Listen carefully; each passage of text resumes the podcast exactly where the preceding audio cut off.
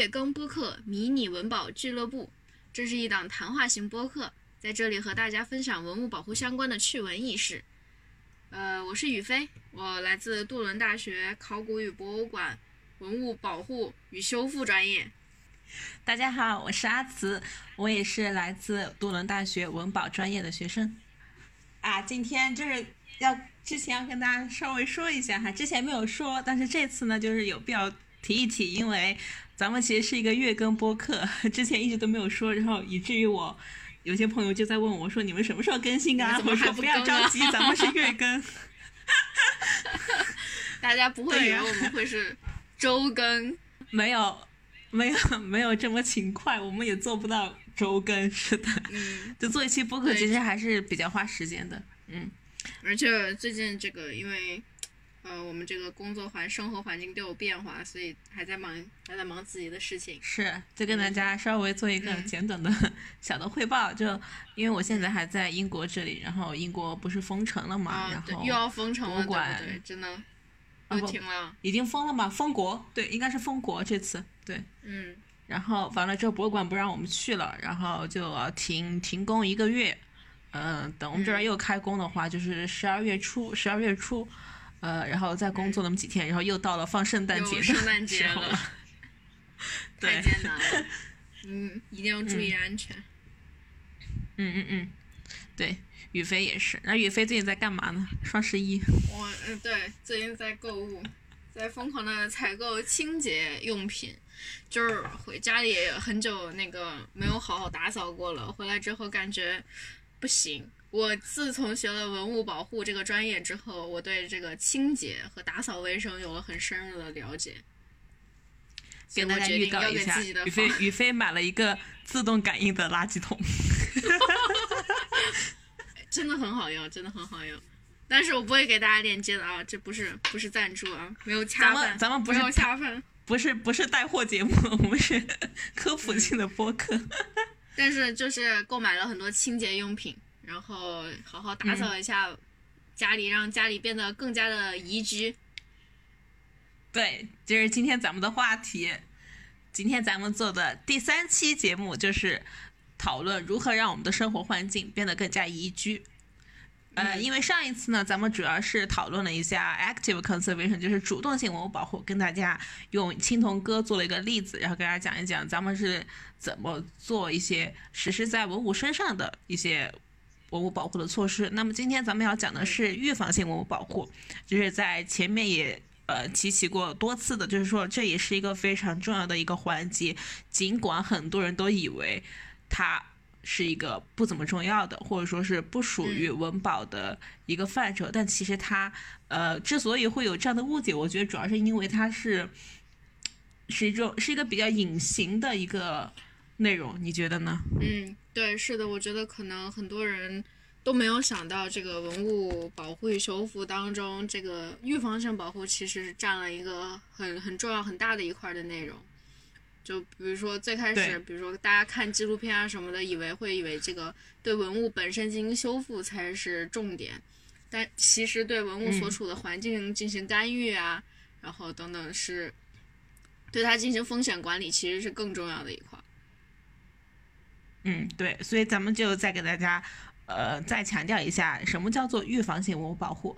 它并不是直接实施在文物本身上的文物保护措施，就是说，呃，这些措施与文物是没有物理性接触的，但是呢，它也是同样的可以起到保护文物的作用。比如说，我们通常所说的文物风险管理、环境监测和干预，还有法律保护等等，它都属于预防性文物保护的范畴。嗯，比如说我们在上一期对青铜哥，呃量身定做的那个盒子，可以就属于是呃文物风险管理，就是保证它在运输和储存过程当中不会受到损坏。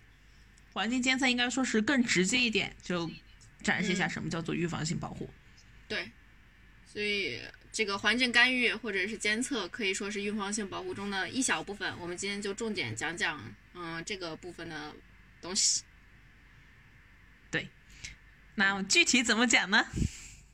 呃，就是我们在杜伦大学我文物保护专业当中，我们有一门课叫做 Care of Collection。这个主要内容就是讲如何照顾文物，其中有一个课题，你应该也有做这个课题吧？就是改造自己所居住的房间成为文物库房，让自己所居住的房间环境适合存放文物的这样的一个课题。嗯，是的，对，我们也做了这个课题。对，但是这个这个改造啊，是打引号的改造，不是真的改。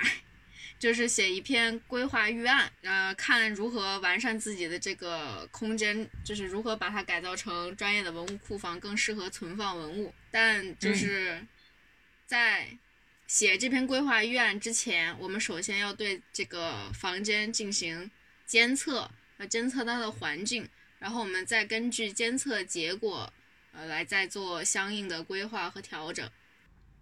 是的。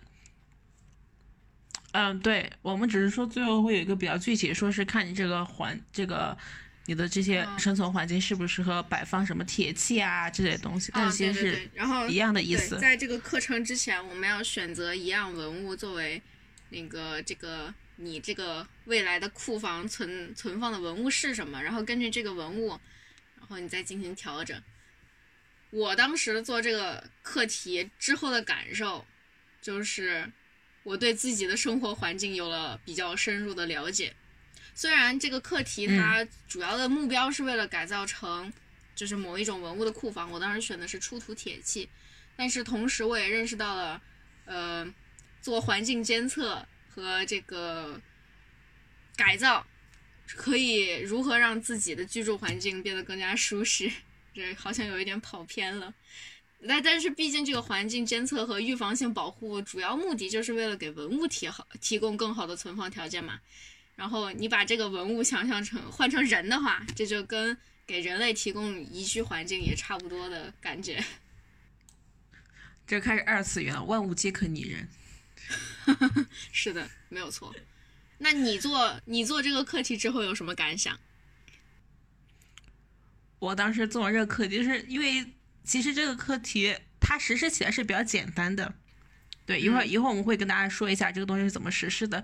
但是呢，就是你去分析这些数据之后，你会发现，哎，其实你还是有点东西可以来说的，就你还是可以得出一些东西来的。我就觉得还挺挺神奇的。然后，但是我觉得这样的工作确实是比较枯燥的。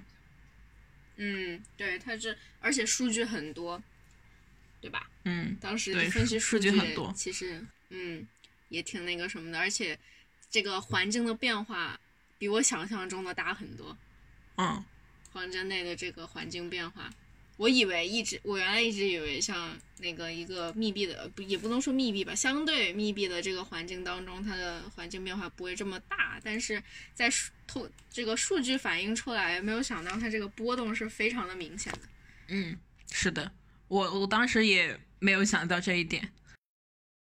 我们今天先不提如何让房间变得适更适合存放文物，我们用自己的例子，然后用我们自己做这个课题来讲一讲如何让自己的房间变得更加宜居吧。嗯，但我们在开始说这个例子之前，要先给大家说一下啊，就是抖抖书袋子，跟大家说一下我们通常所说的，因为就环境监测它主要是通过就是监测那些。让文物受到损害的一些因素。那么现在咱们就要跟大家讲一讲，我们通常所说的导致文物受损或者老化的因素有哪些啊？就包括了十个，准确来讲有十个。你说有哪些？里面，嗯，第一个就是 physical forces，这个应该说是物理伤害，就比如说摔落呀、打碎呀等等。对。第二个就是犯罪活动，就比如说被盗，东西被盗了。嗯，被抢劫。嗯，然后嗯，第三个，第三个就是火灾，对。然后同时也有水灾，嗯，这都属于自然 环境自然灾害。第五个就是虫害，对，害虫。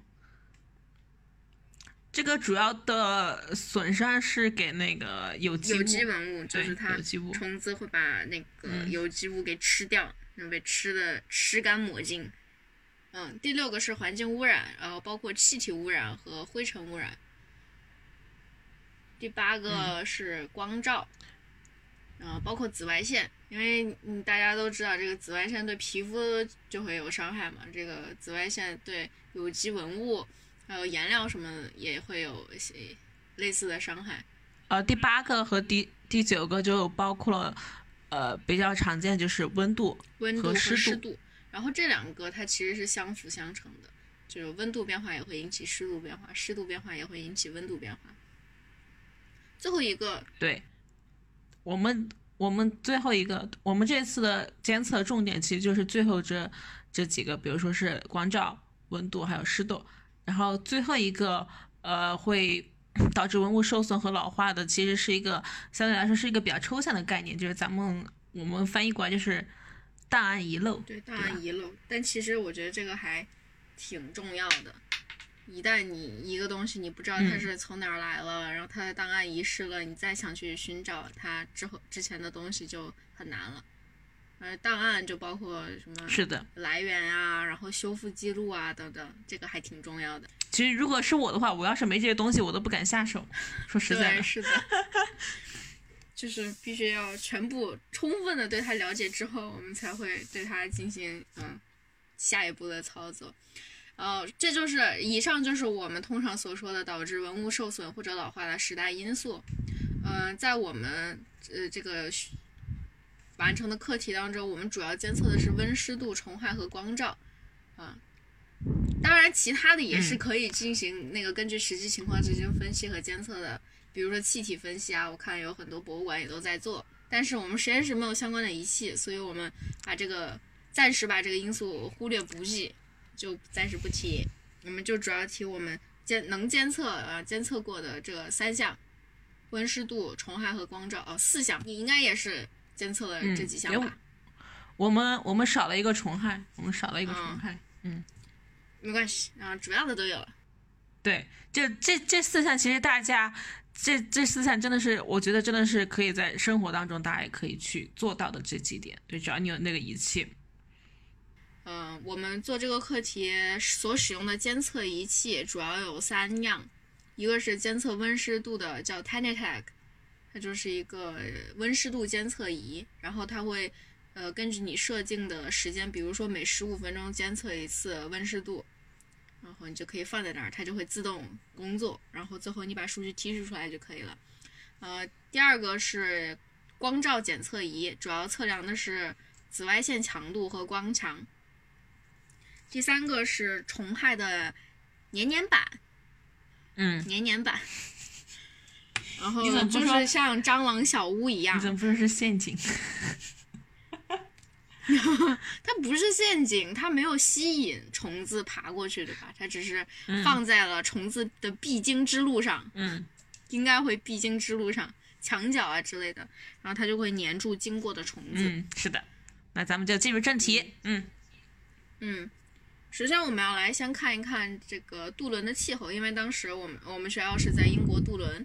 呃，在呃英格兰的东北部，首先英国是属于温带性海洋气候，全年的温度和湿度变化不大，一般是比较温和湿和湿润的气候。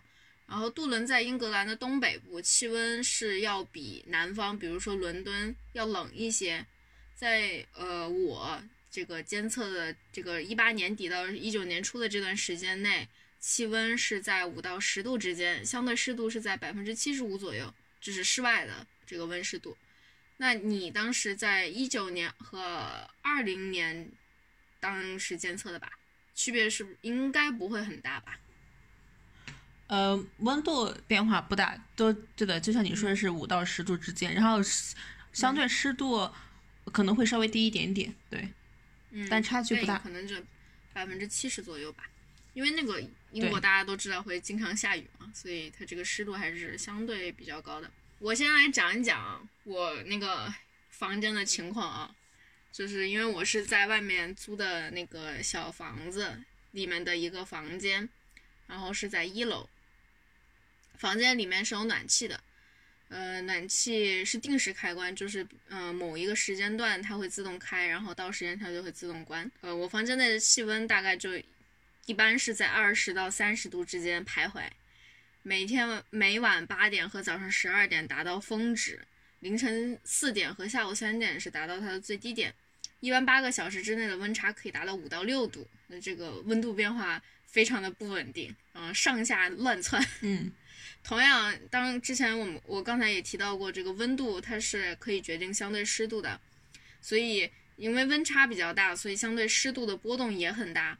随着温度的上升，湿度就会下降，呃，温度下降，湿度就会上升，而且还有滞后性，就是说在温度上升，呃之后过一段时间，这个湿度才会下降。嗯呃，我这个湿度，呃，它是大概是这个区间是在百分之二十到百分之六十，你看这个 区间就很大了吧？虽然大部分时间可能是在百分之三十到四十之间，但是偶尔也会攀升至百分之百相对湿度。你知道这个湿度为什么会达到百分之百？我不知道，我我在想你怎么达到百分之百的？是不是很神奇？后来我通过对照那个我的日记和这个时间点，我发现当它湿度达到百分之百的时候，是因为我在隔壁吃火锅。我一会儿可以讲讲我的温度突然升高是怎么回事，我一会儿可以给你讲一下这个。好，所以我这个房间根据我这个监测结果，我这个房间就是有点热，嗯、就是相对于冬季的话，二三十度还是有点热，还会出汗呢。然后温差较大，偶尔很干燥，就是在湿度相对湿度在百分之二十的时候就会很干燥，嗯偶尔也会很湿润，就比如说吃火锅的时候，但是湿润的时候相对较少，大部分时间都是在百分之三十到百分之四十。嗯，就是你晚上睡觉起来还是能感觉到喉咙里会很干。嗯嗯呃，那你房间大概是一个什么情况？啊，我的话就跟呃宇飞就还是，其实我觉得差别还是比较大的，因为我当时是住的学校的宿舍，嗯然后嗯我觉得我这个监测比较有意思的是，我们这个监测是从十二月四号到一月十五号，对，就是一个多月期间。然后完了之后，我中间是两个星期是不在的，因为我回国了。啊，所以就是就是我就所以我就发通过这个看数据的话，就发现其实变化非常大，就是有人在和没人的时候，温湿度的差距是挺大的。嗯，就如果看看图的话，看咱们那个那个数据的话，就会发现那个就我不在这段期间，就基本上就非常平稳，温湿度变化非常平稳。嗯，然后我就主要是说一下，因为我们是呃，也是说是有暖气的吧，然后就是它是固定的，就有固定的那么时段，然后在固定时段的话，当然了，温度就会上升，然后湿度呢就呃湿度其实变化还是比较大的，我想应该是因为人有人在的原因，然后我们的这个温度基本上是控制在了二十到二十五度，就没有会提高到很高。然后完了之后，因为我是注重通风嘛，然后通风的话，它相对来说温度就会降低一点。然后我们的湿度大概是在四十五上下。我觉得比较有意思，就是说是，呃，就我人不在的这段时间，我们的温度大概是在二十度左右，然后湿度是在四十、四十百分之四十左右。对，然后我人在的话，我要是人在的话，我的温度相对来说会提高一点，就是说在二十二或者说二十三左右，然后呃，相对湿度会控制在四十、四十左右。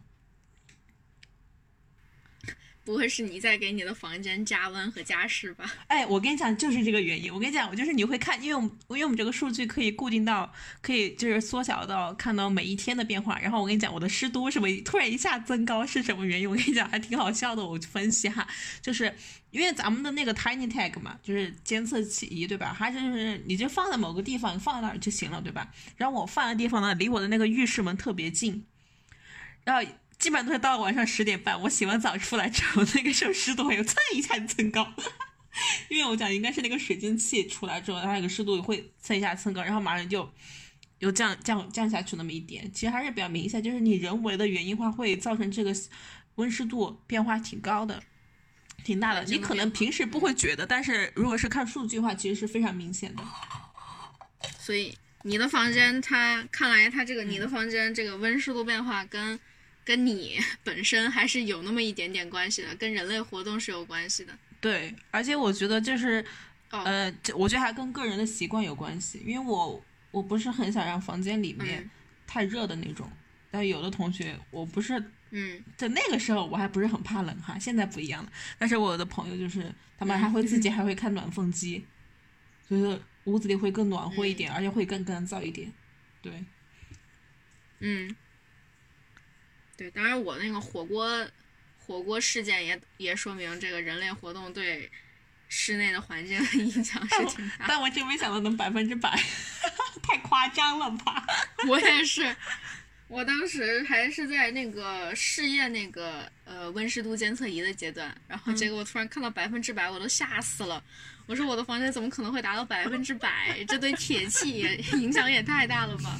然后结果一看，哦，我那天晚上在隔壁吃火锅。有意思，嗯。那咱们简单讲一讲光照。就我当时取那个光照，它是我是分了两个地方取光照的，就一个是靠近窗户，一个是靠近监测仪的地方。嗯。呃，一个就是相对来说就是你是它靠近对，一个是靠近窗户，一个是靠近门，就是说是相对就是有一个明暗变化在这里，嗯，然后包括也监测了，比如说晚上，呃晚上光照是大概什么样子的，因为我外面有个路灯，然后然后就是白天中午左右的时候光照是这个什么样子，然后如果是靠近室就是靠近窗户，然后白天的话光照其实可以很强，就可以到接近五百勒克斯的程度。然后，如果是夜晚的话，在窗户旁边应该是大概在一百，然后，然后靠近门的话，就是黑暗的角落里就肯定是零的。但是大概是这么一个光照强度，接近五百到一百左右的勒克斯。嗯，我的情况跟你差不多，早上和下午会相对较低一点，然后中午是光，光强最高能达到六百多，嗯，呃，勒克斯。然后晚上开灯的话，大概就一百一百三十七左右。对我也是差不多的，但这个紫外线强度呢？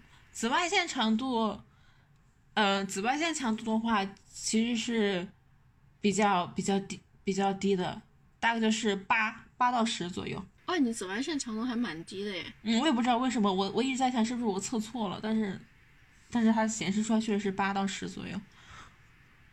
就白天的话，白天靠近靠近窗户是八到十，嗯。嗯，紫外线强度还蛮高的，早上能上一千，然后下午，呃，就八百多左右，然后晚上的话就是零，晚上就没有紫外线了，没有太阳就没有紫外线，就是早上和中午这个强度，不管是光光照强度还是紫外线线强度都很强，然后下午相对来说较低一点，然后晚上是最低的。样的一个情况，因为这个跟他们那个嗯气候有关系嘛。因为英国这边到冬天的话，它的日照就会相对来说会短很多，光照时间很短。对，嗯嗯。这个紫外线强度，反正从紫外线角度来看，我的房间这个紫外线是很强的，在这个房间里估计还是要涂一下防晒霜为宜。嗯。那么紫外线的话和那个光照强度，它其实对于文物来说最大的就是有机物，它的影响是最大的。嗯，对。就像我想举一个例子吧，就比如说书书画类，就是一般展出的时间都会比较短，而且它的那个展厅的光就会很暗，大家可能进去的时候觉得会很黑。然后这个主要原因就是防止这个光老化。防止这个书画的光老化，因为它可能会让纸张变脆，然后会让那个颜料褪色。对，包括丝织品也是这个原理。如果是在，对，对，在家的话，那个房间内紫外线会，比如会可能会让你的床单掉掉色儿。那那适宜的你的有一些适宜的这个光照大概是多少呢？呃，一百二十拉克勒克斯。我觉得好像是一百二十勒克斯。差不多是这个数据，就是说相对来说，就尽量来说，就尽量来说，就只是如果真的是博物馆进行光照的话，就尽量只是针对于展品会有一个辅助性的便于大家参观的光照，其他的地方就不要有光照了。对，所以一般来说，这是为什么大家进博物馆自己的会觉得特别的暗，就是这个原因。嗯，其实对于自己来说的话。那个自己房间来说的话，这个光强就是根据你个人的需要进行选择。然后紫外线的话，可以呃，比如就可以完全去掉啊。这紫外线肯定反正会让皮肤老化的。嗯。这个紫外线还是越低越好比较好。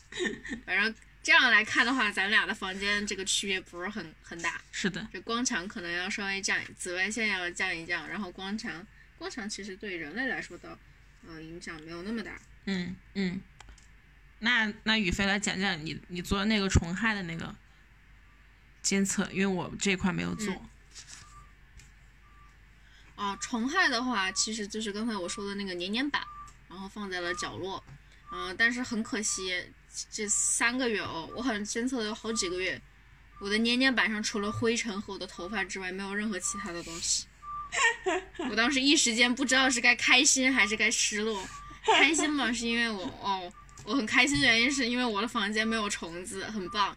但是不开失落呢，是因为我好像在这个方面就没有任何东西可以可以进行分析了。唯一的分析就是人类 产生的灰灰尘、角质和头发实在是太多了。所以，所以大家一定要定定时清洁自己的房间，利用吸尘器。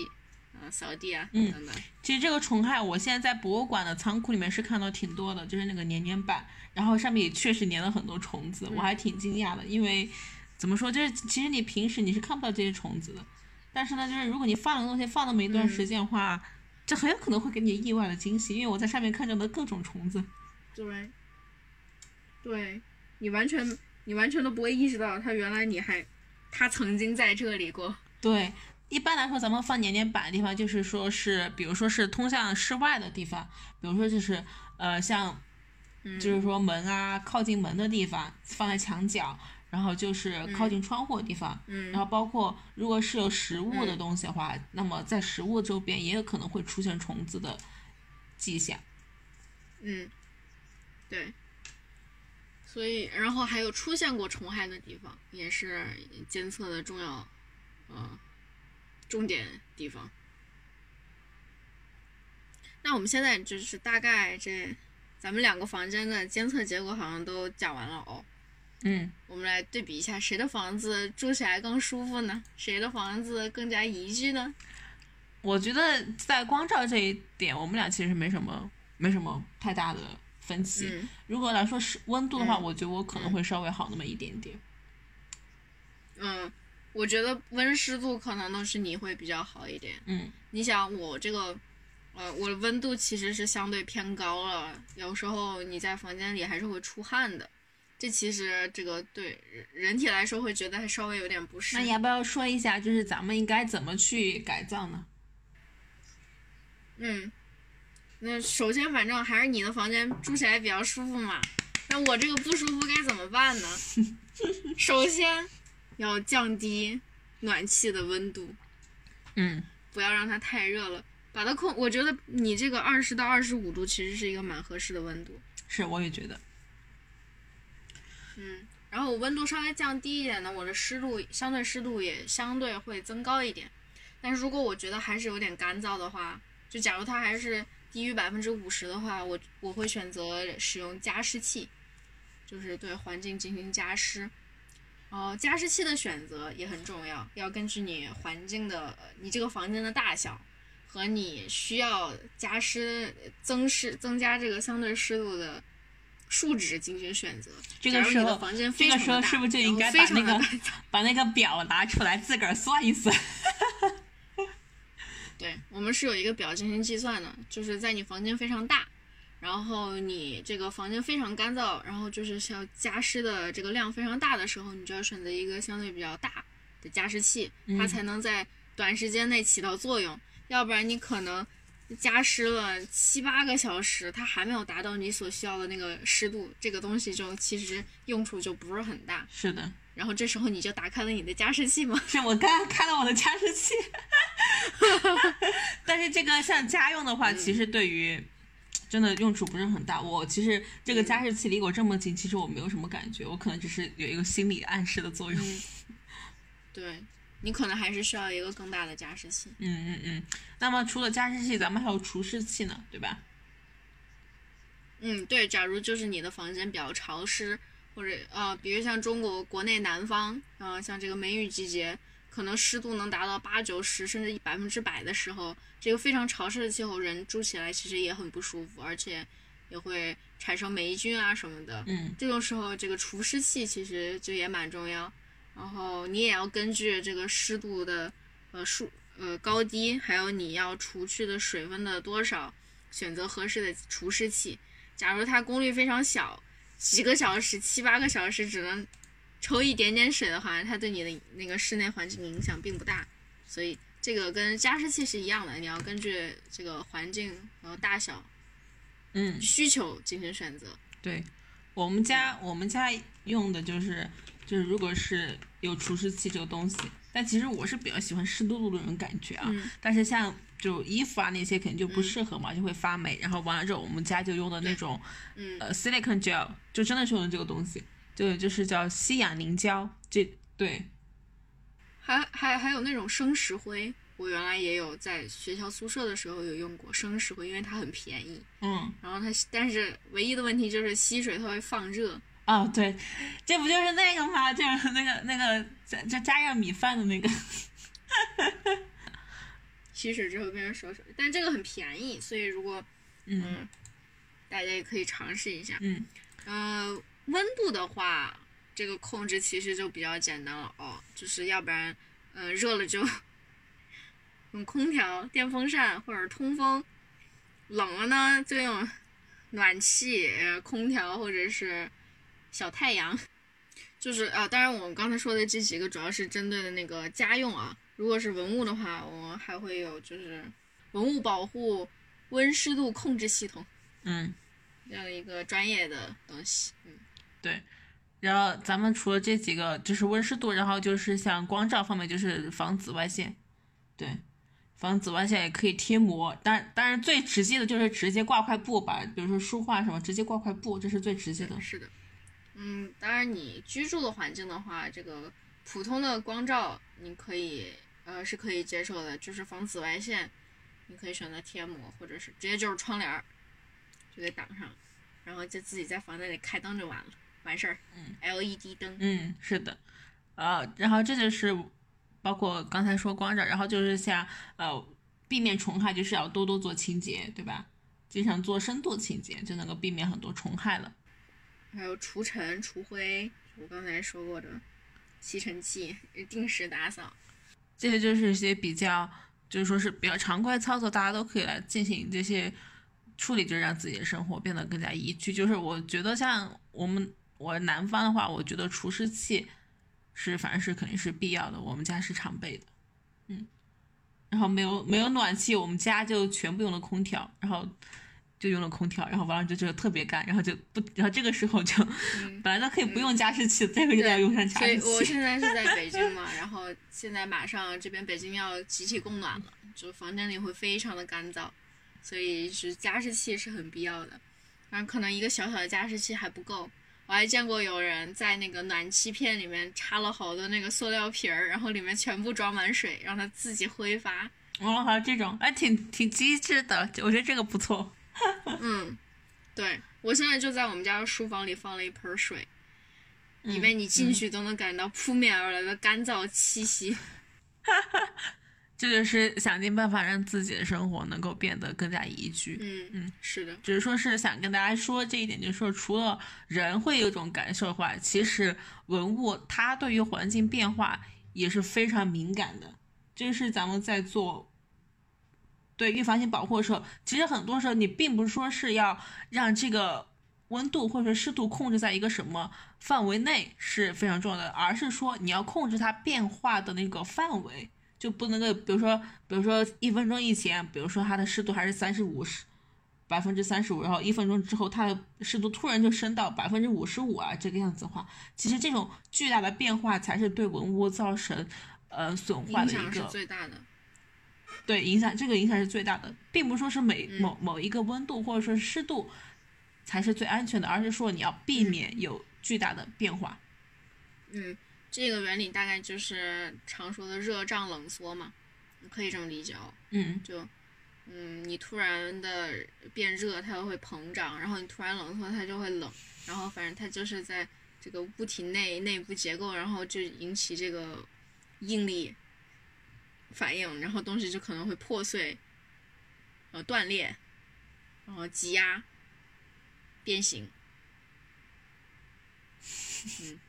是的，而且我们要特别注意到，就是说是根据文物的不同的种类，它所适合的温湿度、光照环境也都是不一样的。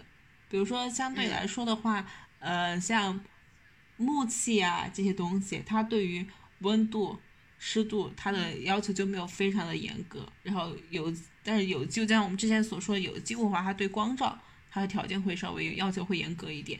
然后相对来说的话，到了铁器啊、金属器，它对温湿度要求就会更严格，因为光照对于金属器这些东西来说没什么影响，影响比较是大，主要是温湿度。对，主要是湿度。像铁器的话，可能一般理想的环境大概是相对湿度在百分之十二以下，就是一个非常非常干燥的环境。对，所以说对于咱们的预防性保护来讲呢，保护环境的稳定和适宜是最主要的目的。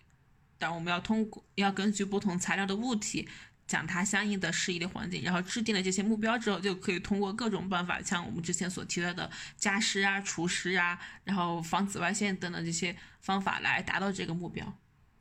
然后，然后就是要跟大家稍微说一下，就是咱们现在博物馆的一个呃标准，就是说是一般都会将，就是比如说是展馆的话，就会让温度控制在二十到二十五度，啊，不能够低于十八度。然后也不能够过高，这样是对，因为它主要是展馆的温度，它主要是给参观者做这个设计，人体舒适温度大概是在二十到二十五度左右。然后它的展馆的话，湿度大概是百分之五十，根据仓库的类型呢会进行调整。比如说金属，虽然说之前宇飞已经说到了理想的。湿度应该是在低于百分之十二，但其实很多博物馆是做不到这一点的，因为它的金属器它可能会跟其他材质的东西会摆放在一起，当然有时候也会单独做出一个呃仓库来，但是百低于百分之十二是很难达到，所以我们一般来说金属器的话，初度金属器应该会控制在百分之三十五左右，这是一个相对来说是一个比较可控的一个范围。大环境定在这儿，然后你小东西还可以放在盒子里面，然后再放硅硅胶。颗粒稀释剂，然后在小盒子里面能达到百分之十二也是可以的。密封的盒子里的话，嗯，是的，嗯，反正总而言之，对于博物馆仓库来说，文物是第一位的。我们的呃仓库环境的控制，主要目的是为了延长文物的寿命。然后对于日常人类的居住环境来说，人是第一位的。呃，环境可以参照有机物的保存条件，让环境我们居住的环境更适宜我们生活，可以延年益寿，这是我的主要目的。我觉得挺搞笑的，咱们人的生活环境要参照有机物的保存条件。哦，你知道为什么吗？我你我不知道你有没有去曼彻斯特博物馆的那个有机物仓库。就是放木乃伊的那个，哦，我进去过，哦，我进去过。我我是上回，我之前是冬天进去的时候，我觉得里面非常的温暖，非常的湿润，就是相对来说啊。然后夏天去的时候，里面非常的凉爽。我当时就觉得，我们在如果在这种环境内办公的话，比在我们的实验室里要舒服多了。因为我们实验室就是属于冬冷。夏热的那个环境也非常的难受。我还没跟你讲，我就是上期最后一天的时候，那个我们的实验室那个研究员就说是给我开一下暖气的，因为我刚开始靠近窗户在做东西，反正他是给我开，我在那等了一个多小时，我都没觉得有风，都不觉得有暖的暖空气，挺好玩。很冷的冬天。嗯嗯，对的。冬天很冷，夏天很热。对。很不适宜人类活动。嗯，所以这个，所以大家反正已经跟大家讲了，这个适宜适宜人类居住的温度、湿度是怎么样一回事儿。然后有些必要的东西，大家就是居家常备嘛，就可以改善自己的生活。这样的话，让自己的生活环境更加宜居。对的，嗯，对，嗯。哦，我在这里再插播一条，大家可以购买那个温湿度，呃，那叫什么呢？温湿度仪。然后大家可以监测一下自己这个居住的环境，看看它的温湿度的变化大概是个什么样的情况。嗯，不带货哈，不要说链接。好的。我还没有选好，我还没有买，正在我的双十一购物车里等着呢你。买了跟我说一下，好吧？我要参好的，好的，没有问题。嗯，那我就咱们就呃那个推荐一下，就是 推荐一下物理，呃物理那叫什么？物理原理的那个温湿度仪是比较准确的，相对而言。嗯啊，我知道你说的是什么了。嗯，物理原理。好，嗯，呃，咱们要不之前一直都没有说有个预告，对吧？今天就是为了告让大家知道是咱们是按照计划在进行的，没有说每天都乱做一期节目。咱们还是要预告一下下一期我们要做个什么内容，对吧？嗯，我们下一期，呃，就是在十一月初的时候，呃，国际文物保护与修复学会在爱丁堡，然后以及线上开展了，呃，这叫什么？两年一次，第二十八届的两年一次的国际会议。然后在这个会议上面，这个这一次会议的主题是建筑遗产保护当前行业动态以及挑战。嗯，主要讲的就是这个。然后我跟阿慈两个人都参加了这个会议，然后听到了很多很有意，呃，听到和看到了很多很有意思的案例，还有，嗯，大家的总结和分析，呃，觉得非常有意思。很，我们想，嗯，下一期跟大家讲一讲我们看这个会议的想法，然后还有笔记跟大家分享一下，嗯，让大家。了解一下现在的行业动态，然后看嗯文保人现在都在聊什么，都在想什么。嗯，那么今天咱们讲的东西大概就是这些了。呃，我们的第三期的迷你文保俱乐部就结束了。我们的播客呢，现在已经登上了呃挺多的几个平台了，除了日之前跟大家讲的喜马拉雅，我们在小宇宙还有皮艇上面也上线了，欢迎大家收听，给我们留言进行。啊，提问或者进行友好的交流，那也希望大家能够关注我们的同名公众号，我们将会在微信公众号上推出咱们节目的每一期播客节目的精简文字版。好，那我们今天节目就到此结束，大啊，家拜拜，拜拜，十二月再见。十二月再见。